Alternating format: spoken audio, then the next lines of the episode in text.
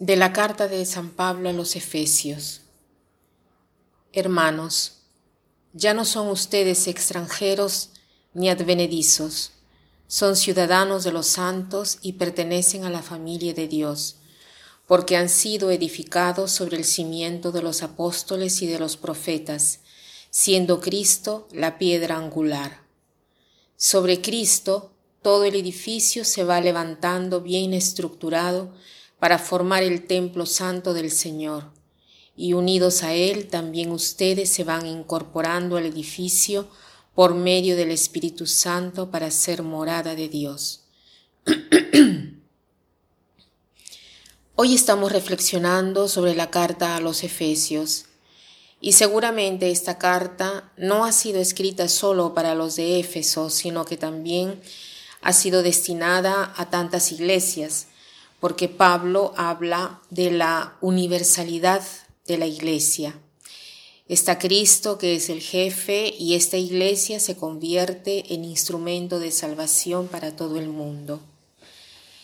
Y esta iglesia está abierta a todo el mundo, a los judíos y también a los gentiles.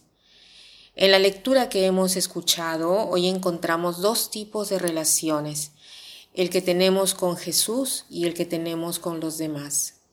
Y la imagen que se usa es el de la construcción bien ordenada para ser templos santos para el Señor.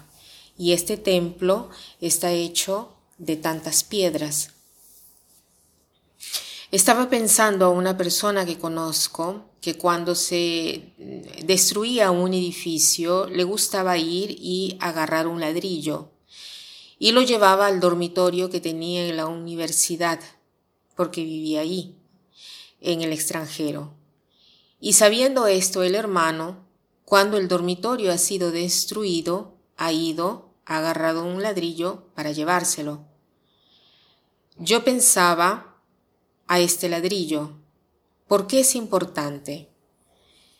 Es tan pequeño este ladrillo para un edificio que tenía 12 pisos pero es eh, que es poco, pero es al mismo tiempo grande porque es capaz de representar todo el edificio.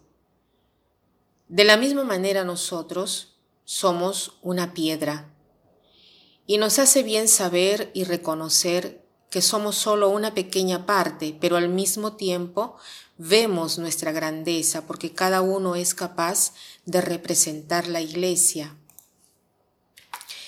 En cuanto a la relación con los demás, nosotros estamos edificados sobre el fundamento de los profetas y, de los apóstoles, con Jesús como piedra de ángulo. O sea, nosotros vivimos con una red de relaciones.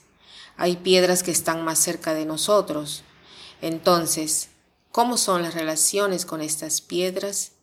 Si son buenas, si hay dificultad, si hay un hueco en el edificio donde nuestra piedra toca otra, entonces puede convertirse esto en un examen de conciencia. ¿Cómo son nuestras relaciones con estas piedras más cerca a nosotros? Algunas piedras pueden ser motivo de orgullo porque me puedo ver como una piedra más grande y esto podría crear problemas con las piedras que están más cerca a nosotros. Si nosotros somos más grandes, o soy paciente, benévolo con las personas que me dan fastidio, si soy capaz de reconocer que yo necesito de los demás.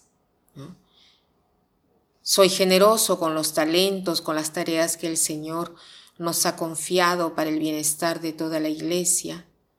Estas preguntas mm, nos pueden hacer reflexionar un poco con las relaciones con las otras personas, con los otros pedazos de este edificio. Después está la relación con la piedra de ángulo, que es Jesucristo. Desde la antigüedad la piedra de ángulo ha sido usada por los constructores y esta piedra de ángulo es la piedra más importante porque es la piedra que era puesta en un ángulo y es la piedra, la primera piedra, ¿no?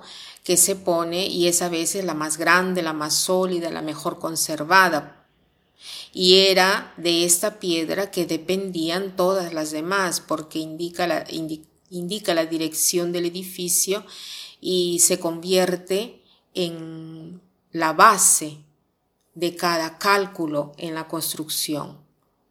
O sea, cada uno de nosotros, sin importar cuánto es distante entre nosotros y esta piedra de ángulo en el espacio y en el tiempo, cada uno de nosotros está llamado a tener esta relación con Jesús. Y esto se da a través de la oración.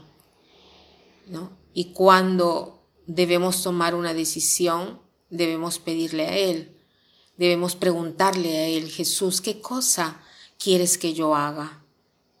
¿O qué cosa eh, puedo hacer yo? ¿Qué, ¿Cómo puedo decidir? Porque esta construcción todavía no se ha terminado. Hay generaciones que vendrán después de nosotros, entonces debemos crear un, un lugar sólido, un cimiento sólido, donde ellos puedan construir sobre nosotros. Para hoy el propósito podría ser el de preguntarnos si hay alguien que me da fastidio o me es antipático, entonces rezaré por esa persona y si la encuentro trataré la trataré con bondad. Y para terminar, quiero citar una frase de Madre Teresa de Calcuta que dice así, Si no tenemos paz, es porque nos hemos olvidado que pertenecemos los unos a los otros. Que pasen un buen día.